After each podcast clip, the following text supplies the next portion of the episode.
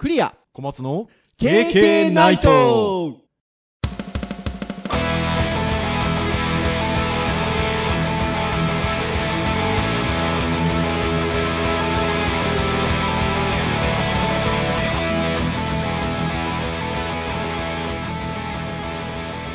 経験ナイト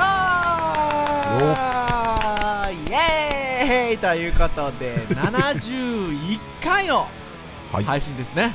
はい。もう、あのあ、クリアです。はい。小松です。よろしくお願いいたします。はい。よろしくお願いしまます。もうなんかあの、私ども二人から、こう、笑いが漏れておりますが、えー、第2夜ということで、ね、何のことやらって感じでしょうけど、そうですね。これね、はい収録2日目なんですよね。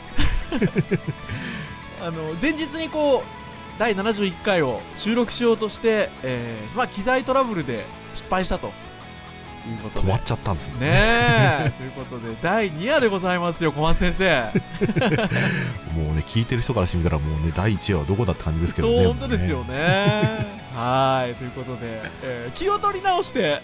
はい。いきたいと思うんですが、寒いですね。めちゃくちゃ寒いですよめ。ちゃくちゃ寒いです、九州、福岡。そっか、結構雪とかの模様でしたよね。そうなんですよ。東京もでもさ、そんな感じじゃないんですか？東京ですね、はい寒いは寒いんですけど、はい。雪は降ってないんですよ。そうなんですね。そうなんですよ。関西だか、中国、四国地方だか、四国はどっかわかんないですけど、が、なんか雪が、今日はなんか、多かったみたいで。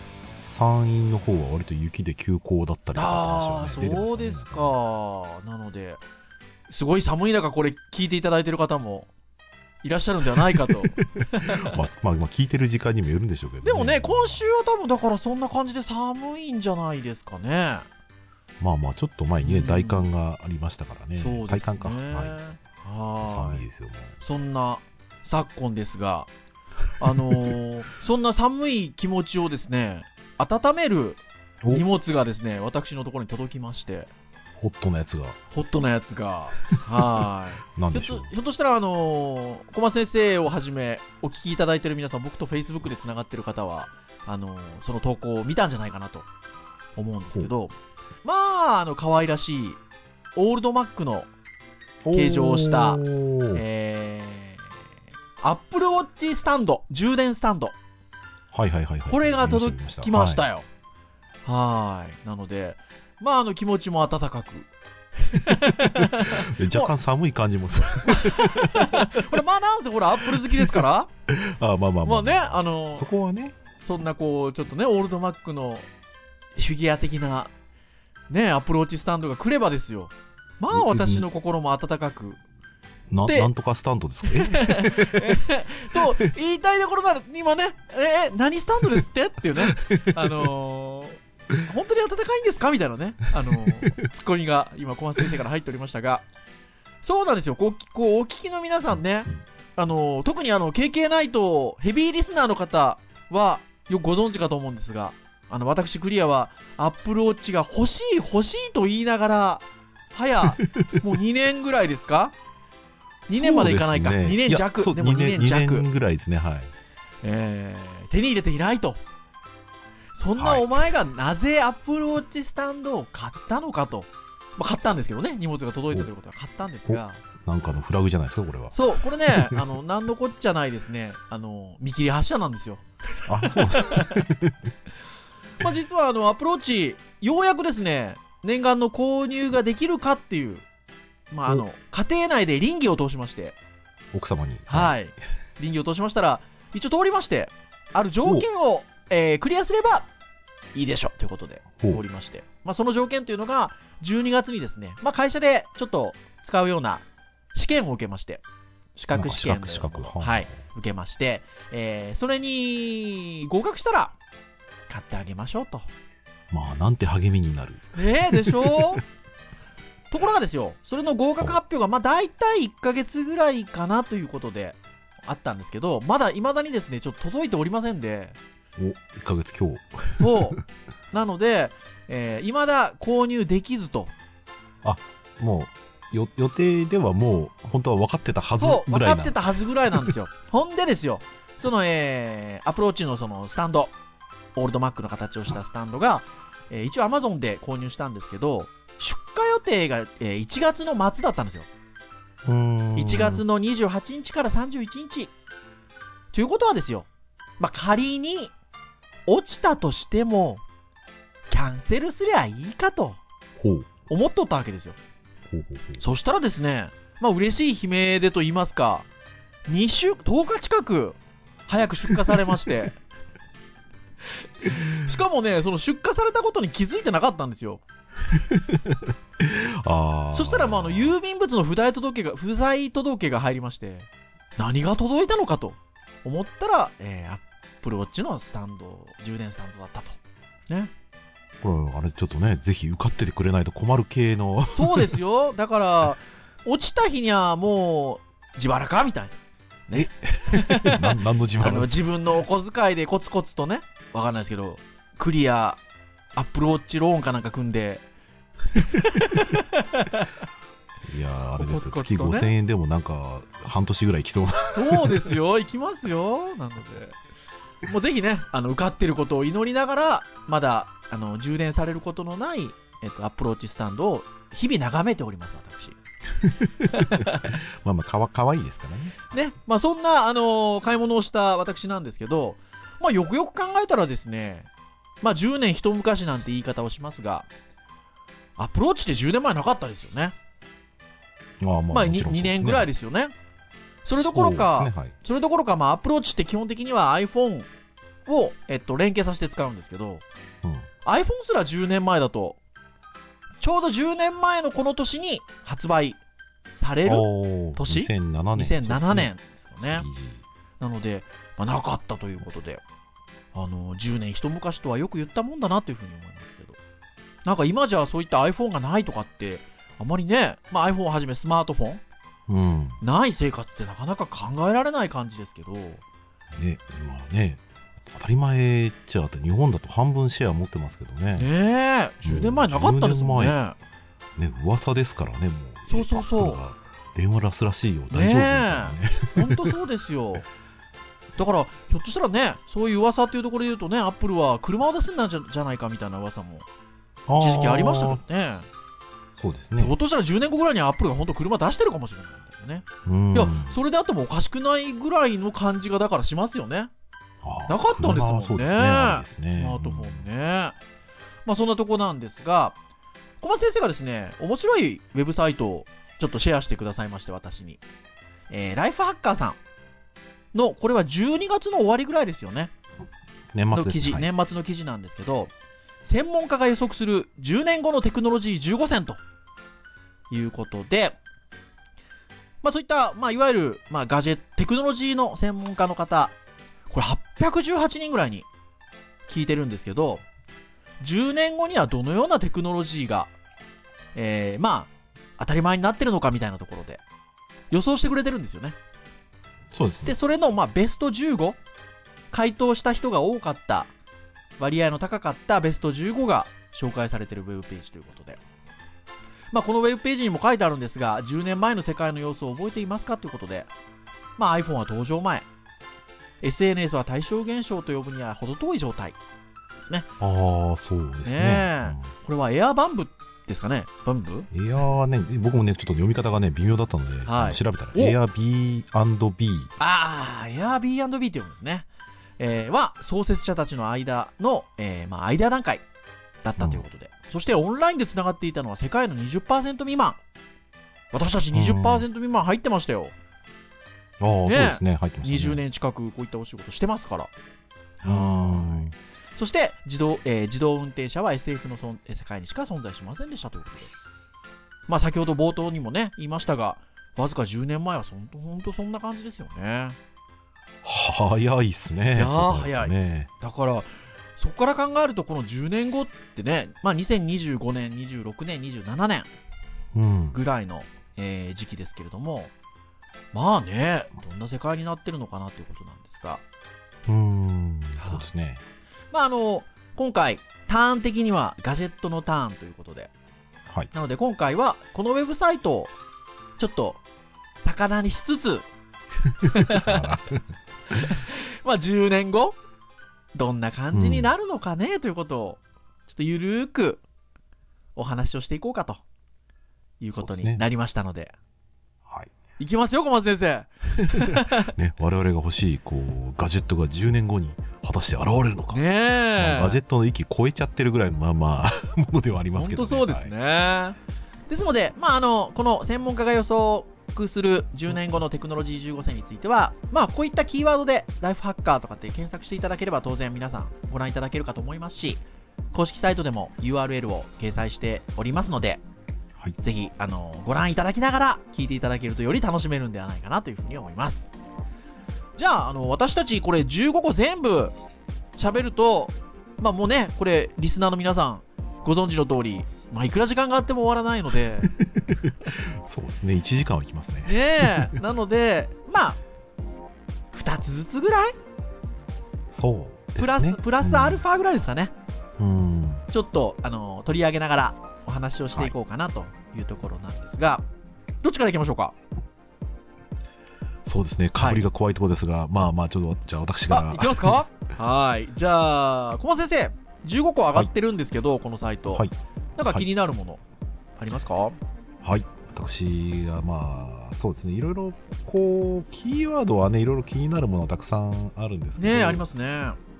まあまあ、その中でも、はい。えーまあなんかこう、期待したいというか、はい。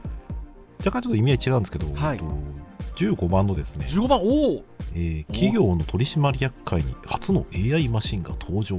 おおこれは45.2%ということで、まあ、先ほどの,、うんあの有識者818人のうちの、まあ、45.2%ということで、これ複数回答が確かうんあれだったっていうところだったと思うんですけど、まあまあ、これ結局あの、AI はい。で、えー結局その、判断をするっていう AI だと思うんですよね。取それ締役会のっていうことですもんね、だから、そうですよね。だから、いわゆるその決議権をまあ持つのかどうかちょっとわかりませんけど、うん。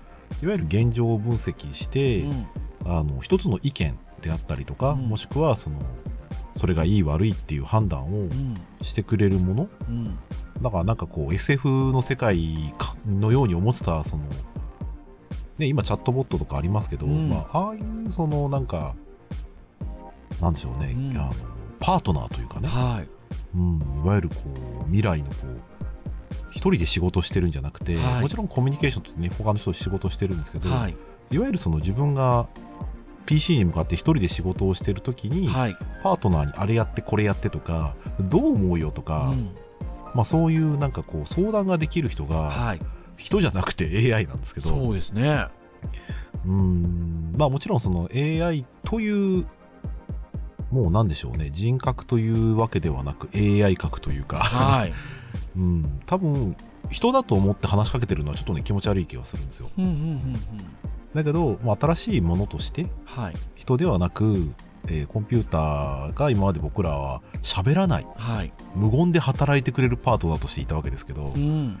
まあ、まあ今後はこういうなんか AI が発展して自然言語解析とかがねめっちゃはこうすごくなってはい。でインターネット地の集約が起きて、うん。おそらく今ねあのネットワーク上でもう相当な情報収集をしているので、はい。それが最終的に僕らの仕事を、えーまあ、奪う域まで行くところももちろんあると思いますし、はい。僕自身はまあまあパートナーとして一緒に仕事ができるこう AI が10年後うん。いても不思議じゃないっていう。まあねでもかなり低いパーセンテージでありますけどね。でもいやそうだと思います。まあある種その企業の取締役会なのでまあ判断をするような要素もあるんでしょうかね。うん、だからちょっとまたね、あの取り組みというかうん。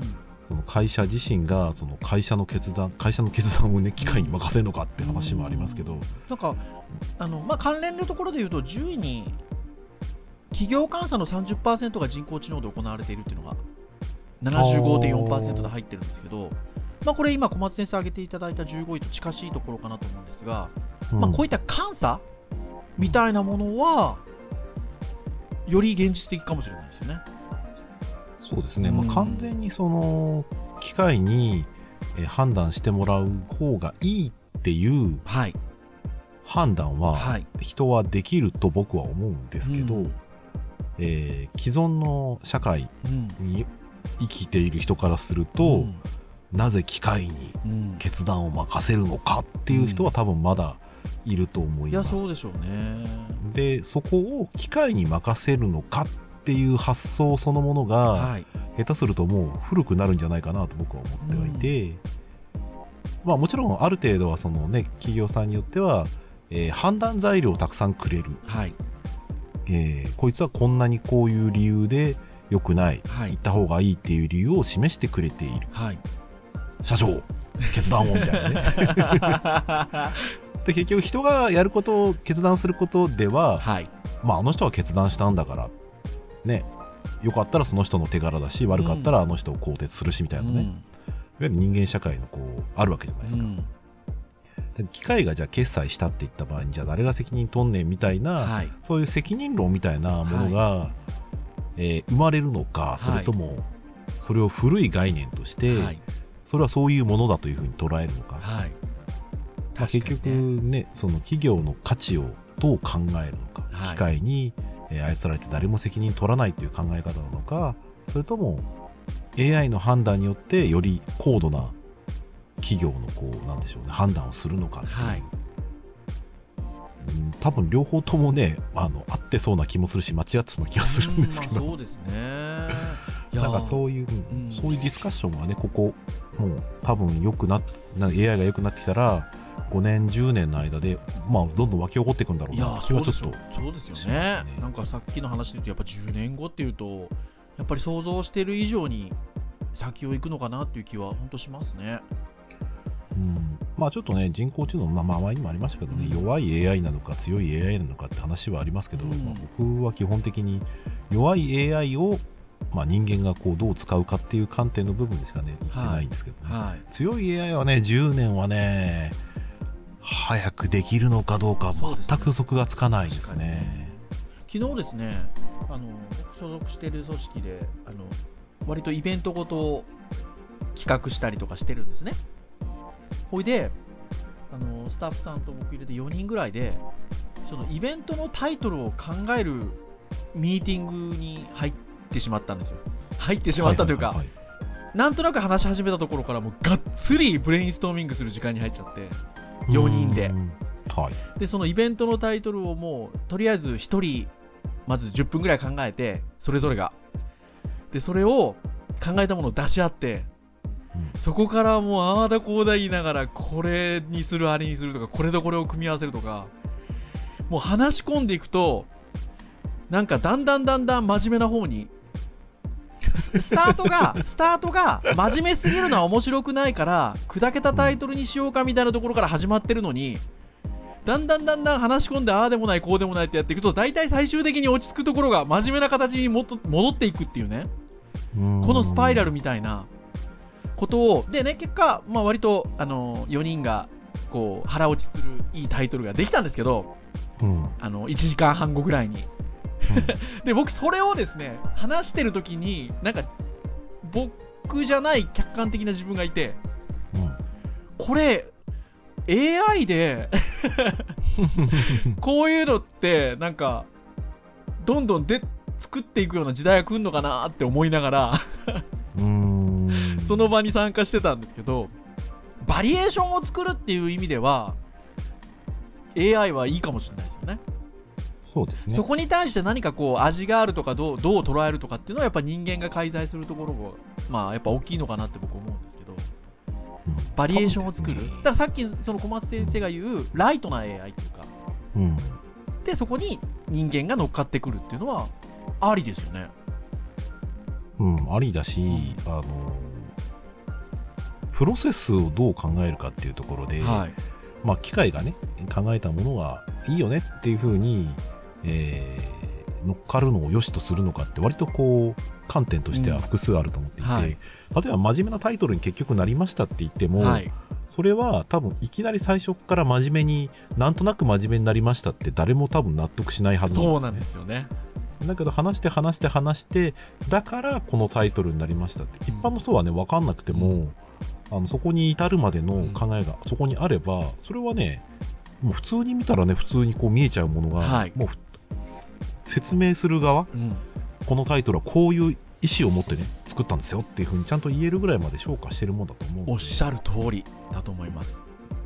だから多分 AI が「はいこれでお願いします」って言われたら「おおおう」って感じでこう えこれでいいのかなってなんか逆に悩んじゃう感じはするかもしれないですけどそね。からそうだとなんかねあの自分も含めてのはい、ディスカッションしてくれる人はい、ディスカッションしてくれる AI はいてくれて僕はいいと思うんですよ。だからうん。パターン出してあったり、どう思う？こんなんこんなんだったらなんかパターンあると。もしくはその逆とかいけるとか。はい、そしたらそれに対する反応返ってきたらその反応に対して僕らはまた反応すればいい話なので、はい、こういう観点ではいいよね。他の観点だとどう思う？とか、まあ、そういうなんか曖昧な言語を、はい、うん、拾ってで他でね決済ある場所からこういう傾向だとこういう風になる方が、はい、まあ、割と多く選ばれてますねとか、うんうんうん。まあ、逆を行くのか、ね、選ばれた方を行くのかっていうのは割と人間の判断だと思う。うん、うん、そうですね。まあちょっと話しすぎてねなんかこうこれがもうなんか普通に普通かどうかもわからないみたいなゲシュタルト崩壊を起こしてなければまあね。いいと思うんですけどね。ね。はい、というところで。ちょっとね、AI 白熱しましたね。でまあいろいろ出てますからねこれねだ今い一個で言いましたけど、はい。この中では割と何個かねキーワードとしては引っかかるものああ、そうかもしれい、ないですね。うんさあいかがでしょうか？じゃあ、私あげましょうか。私気になったのはですね、これですよ。6番目のお、体に埋め込む携帯電話が初めて商用販売へ。うーん10年後。81.7%の有識者の方が。はい。サイバーサイバーですね体に埋め込むですよ。なんかね、ほら、あの、いわゆる IoT というか、例えば衣類とか、うんね体に埋め込むって、そのままの意味で捉えていいんですかね、これってね。あの広角機動隊的な。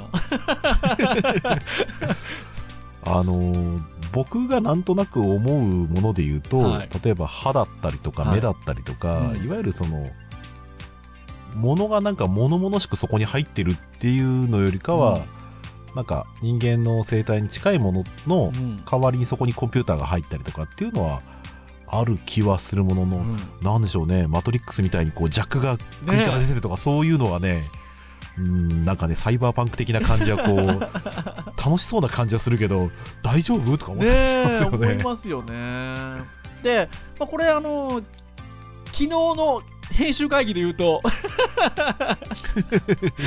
小松先生が編集会議であの非常に面白いことをおっしゃっていてというか、あのスマートフォンは結構完成された形なんで、10年後も残ってるんじゃないかなっていうことをはい編集会議でおっしゃってたんですよね。そうですね。それで言うと、割とこの6位の体に埋め込む携帯電話が初めて商用販売へって、意外とうん。真逆ではないですけど、うーん。ね、あの、な感じじゃないですか。うーんそこはまあ異を唱えれば僕はどっちかというと、はい。このこの携帯電話は。はい。アップルウォッチ的な発想だと思ってます。あ、なるほどね。あいわゆる携帯電話ではなくて、あもちろん本体としての機能は、あの今のねアップルウォッチと違って、はいあの体に埋め込むものそのものにも高機能なものがね埋め込まれてていいと思うんですけど、うんじゃあそれをねこうディスプレイとしてはい。どう捉えるのかっていう部分で、携帯電話スマートフォンのすごいところって、はい。自分の世界で使うものであり、はい。人と見るコミュニケーションのツールでもあるわけじゃないですか、うん。まあ、これだとそのいい点はあるんだろうけど、はい。今のスマートフォンを超えるものになり得ない部分がいくつか僕はあると思っていてね。そしてあのあれですよ現実問題、はいあの僕がその時大学の先生やってるかどうかは分かりませんが、はい。試験監督官としてはこれは困ります本当そうですよね。確かに。どうやって試験やるんだっちゅう話ですよね。もうねミュートでもうきもうイヤホンしてると変わらない状態で消えたらどうしようみたいなええ、本当そうですね。そしてそれを防ぐためにねハイテクなものを結局アナログなアウトプットをさなきゃいけないみたいなね本当ですね。なかなかそう悩まそう考えると悩ましいですね。これでもだからうん割とひょっとしたらもう少し現実界的なものは1位のものがあれなのかもしれないですよね10%の人がインターネットに接続された服を着ているっていうのが1位なんですけど実は。91.2%なんですけど、うんなんかまあそっちの方が現実的な線なのかなっていう気はしますけどね、しますね。うん。うん。これはします。うん。うん。なのでいやなんか僕逆に極端なんで6番いいなと思って 6位いいなと思って。6ね、た多分だから、ありはありなんだけど、あのどうして電話にこだわったっていう、そうそうそうそう、そうなんですよね。もう電話じゃなくてよくないかっていうね、そうそうそう。うん。いや、本当そういう気が します。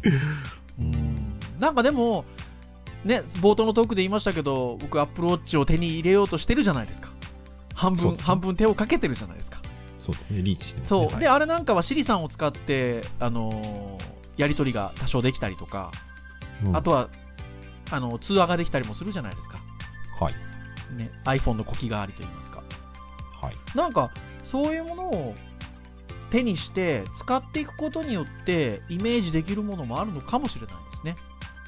ちょっと今今やっぱりそういうものをまだ利用してないので、うん、なんか発想に乏しいのかなっていう気が自分自身はしてます。ねうん小松先生他どうですか、えー僕はですね7番のですね、その本消費者製品の5%が 3D プリントで作られている。なるほど。これあのネタばらし的なところで言うとえー人をしきり話したところで、じゃあ、どれが欲しいですかっていうので話を締めようかっていう、ああ、はいはいはい、一応、あ、の、今日の立て付けになってるんですよね。僕ね、これを言おうと思ってたんですよ。どれ欲しい？って言われた時に、実際、10年後に、うん消費者製品の5%が 3D プリントで作られているっていう、なんかこれぐらいうん身近なものになって、つうん作るっていうのは欲しいなって思いました。まあちょっとね、まだその、3D プリンターじゃ今あったら何作りますって言われて、はい。割と僕は戸惑ってしまう部分がうん。あるんですよ。はい。あのもちろんまあ昔 3D のモデリングとかも、ね、やってたので、はい。ああなんか立体物作ってみようかなって気にはなるんですけど、はいじゃあ作ったものをじゃあ俺どうするんだみたいなね。ね。だから例えば iPhone ケースじゃあ作ろうみたいなね、iPhone ケースにこうチョロ Q のプルパックゼンマイつけて走らせたいとかね、はいはい。そういうそのなんかなんかそういうのを設計してやってみたいっていうのはあるんですよ、はい。でも普段の生活においてこう 3D プリンター欲しいな、なんかこう僕らがも僕がプリンター持ってなかった時代からプリンター持った時代になったごとく、はい。各家庭に1台 3D プリンターがあるみたいなね、まあ、そういったものがこう現実にあったらすごい楽しいなっていうのはあるんですよ、そうですね。だから多分もっとこう具体的に 3D プリンターでこう家に持っててうん。家であるとすごく楽しいよみたいなうん製品が今後出てくる期待を持ってこういや、自分でも作りたいしなんかねあの今のアナログ的な発想なんですけど、はい。あの年賀状を作ったりするじゃないですか、はい。ね、はい。年賀状じゃなくて年賀物とかね、うん。いや、本当そうですよね。これはね、感覚はありますよ。こういう時代が10年後は来るだろうなっていう。だってうんね、今小松先生おっしゃいましたけど、まあ10年とは言わずとも20年前ぐらいにはね、そんなにプリンターって一般的じゃなかったですもんね。うん、なんかね、家で印刷刷するみたいなことってね。そんなどこの家そういうのはね好きだったので、うん、そうどこの家庭でもやってるものではなかったですよね。うん。うん僕もね同人誌作ってる時は僕ん家にみんな集まってましたあーはいはいはいはいはいはいワープロうちにあるからうちで編集しようみたいな。そうですよね。まあ言うてもワープロぐらいのレベルだったりもしましたよね、だから。白黒でしたよ、うん、だからカラーで印刷することってもうもう今どこの家庭でもほぼ当たり前になってると思うんですけど、そうですね。ねやっぱり10年、20年経つとそんな時代になってますから、この先10年後ってなった時に、やっぱり 3D プリントみたいなものが、うん当たり前になるっていうのはなんか想像がしやすいなっていう気がしますね。まあ、今現在は割とその 3D プリントっていう割とこう作り手にもうなんでしょう作るものを委ねられてる感じなんですけど、はいなんかそのものに特化したはい。これを作るみたいな、うんうん、だからもうあれなくしちゃったじゃあまあまた作ればいいかみたいなはい。ものによってはもうそれ専用のものがもうパッケージとして作れてしまうみたいな、はい。まあ例えばまあ僕はやんないですけど、はいでもネイルとかこう、うんうんねうんうんもう自分家でネイルできちゃうみたいなうん。うん。いや楽しいですよね。おあの女性なんかはそういうのね。うんうんとかもうじゃあお皿作りましょうかみたいなそれもただなんかねこう普段の生活がもっと楽しくなるような、はい。まあ、そういったものがこう身近に来たらいいなともあるし、んまあ、単にこの7番のやつは、うん多分製品のほとんどが、うん多分その専門家がその機械があって経験がないと作れないものが、はい。もう安いプリンターでまずプロトタイプからはい。経験がまあ少ない人でもものがまず作れる、はい。ねえー前まではその機械持ってないとできなかったものが、はい。だそういう意味だとそういうのは加速度的にこうなんかねものを作るうん。スピードだったり、ものを作る精度だったりものがうん。上がるって考えると、うん。なんかすごくないですか？そういう意味いだと。やすごいですよ。パソコンとかスマホとかもなんか革新的になんかこうものがどんどんこう強くなっていったりもしくは軽くなっていったりまあ、うん。そういうちょっともっとなんかすごそうな感じはあるんですけど。ねえだって4位にね初の 3D プリント自動車が生産開始っておー。84.1%ですから。自動車ですよ自動車 3D プリントで。まあね 3D プリントはそういう意味だとあれですよね。そのポジティブな発想からネガティブな発想まで両方ありますからね。うん。銃だなんだみたいなね話もありますし、ね。戦争とかそういったものにはねあんま使ってほしくはないものの、そこから発展しちゃうものもきっとあるとは思うので。そうですねなんてことを考えましたはい。いやいやよくわかりました。じゃあ僕一応時間も結構迫ってるところではございますが、はい。もう一個だけ挙げとくと僕ね、これ気になったんですよすごい。14位の人口5万人超で信号のない市が初登場。63.7%ということで。まあつまりはあの結局これ何番目に入ってたかな？えっ、と8番目の米国の道路を走る自動車のうち10%が無人運転車っていうのが78.2%入ってるんですけど、まあ、そういうことだと思うんですよね、まあ、信号がない市が初登場ということでおそらく、まあ、自動化ある程度自動化された世界がっていうのがなんか僕らが子供の頃に見てた感じだなっていう未来のすごくしてただー。これでもね僕車を運転するっていうホビーとしての楽しみうん。からするとどうなのかなっていうのは思いますけど、そこは VR ですよ VR ああそっちに行くのか。VR3 どころじゃないですよ。ね 4D えですよきっと。なんかほら加速を感じられやるみたいっぱあれですね。ああ、そうか、そう考えればいいのか。なんかやっぱほら、僕ら言うてもデジタルネイティブではないので、なそうなんなんかね、寂しいなって感じちゃいますね。ありますねうん端々にねアナログ感がねあの払拭できてない。で、なんかそういうのが、あ、なんかそうデジタルデジタルしちゃうと、なんか、ああ、なんか寂しいなーってちょっとなんか感じるところが、まあね温故知新が欲しいですねそうね、ちょっと思いますね。うん。だから、いや、すごく象徴的な感じで、その、ね、信号がない市が登場するとかっていうのは、なんか、あの、ああ、でも、そんな感じになっていくんだろうなっていうのはね、思って、ちょっとこれ取り上げたいなっていうふうに軽く思ったんですけど。はい。そうかまあとりあえず現状だと人口めっちゃ少ないところはそもそも信号がないわけはいですけど はいはいはい。意味、まあ意味が信号違うんですよね、多分ね。そうそう信号はあったとしても、はいまあ、5万人超えってことはそこそこのやっぱり人がいる中で、は信号がなくとも車が要問題なく動くっていう動くっていうことですね。いや、意外とあるかもなっていう、思いますね。あれ今住まれてるところは5万人超えてるんでしたっけ？どうなのかな？なんかね、僕そういう人数とか疎いんですよね。はい。てなところでした。はい あ、小松先生、僕ほら、もうさっきどさくさで言っちゃったから、10年後、あ、これ欲しいかもとか、あります？まあさっき取り上げたやつでもいいんですけど。さっき最初に言った15番のはい。AI のそのパートナーというかはい。発想をなるべく広げる意味で言うとと人でもなくはい。機械でもなく AI っていう。うん。今までの概念にはない、ああいいですね、まあまあ、まあまあきっとね、チャットボットの延長になるかもしれないですけど、はい。ソフトウェアとかもね、割とそういう感じになっていったら、またちょっと違うんじゃないかなって気はするんですよそうですね。なんかペッパーくんみたいなのがすげえ進化するとかないんですかね？人型で。可能性としてはないわけじゃないと思うんですけど、はい。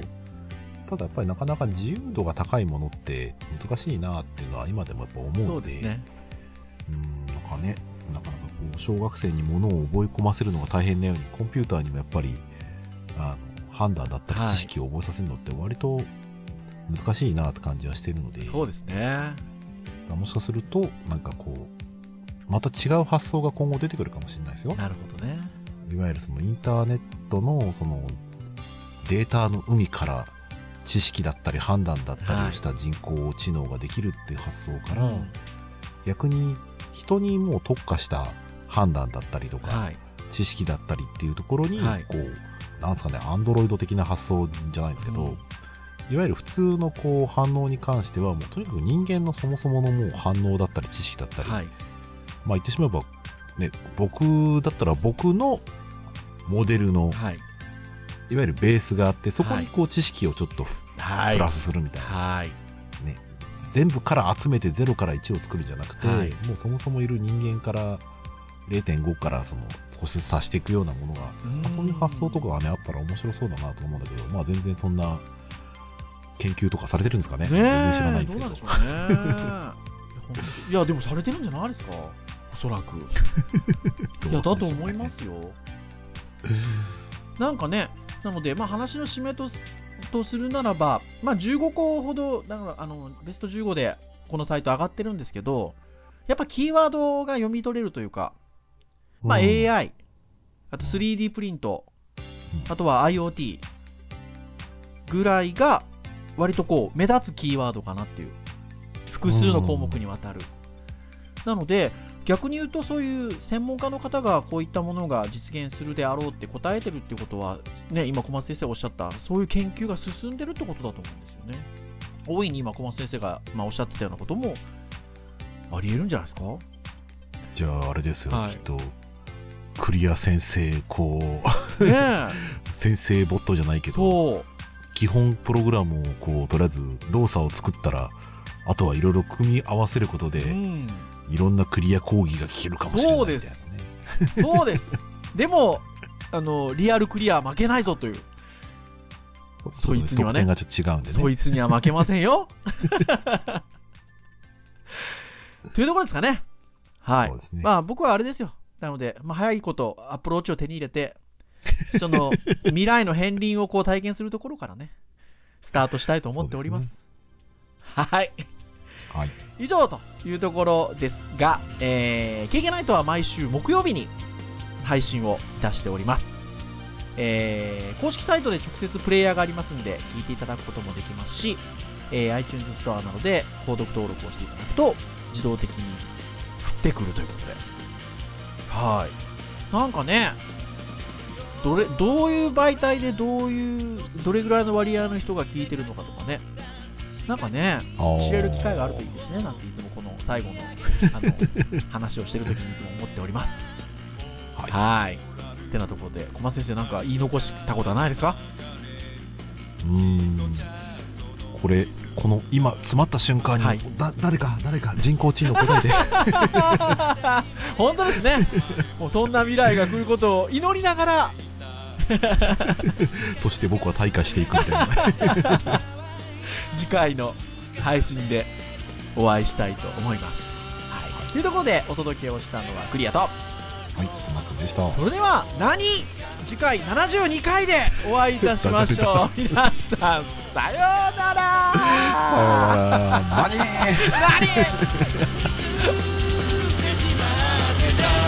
夢こそ今リアライしてさ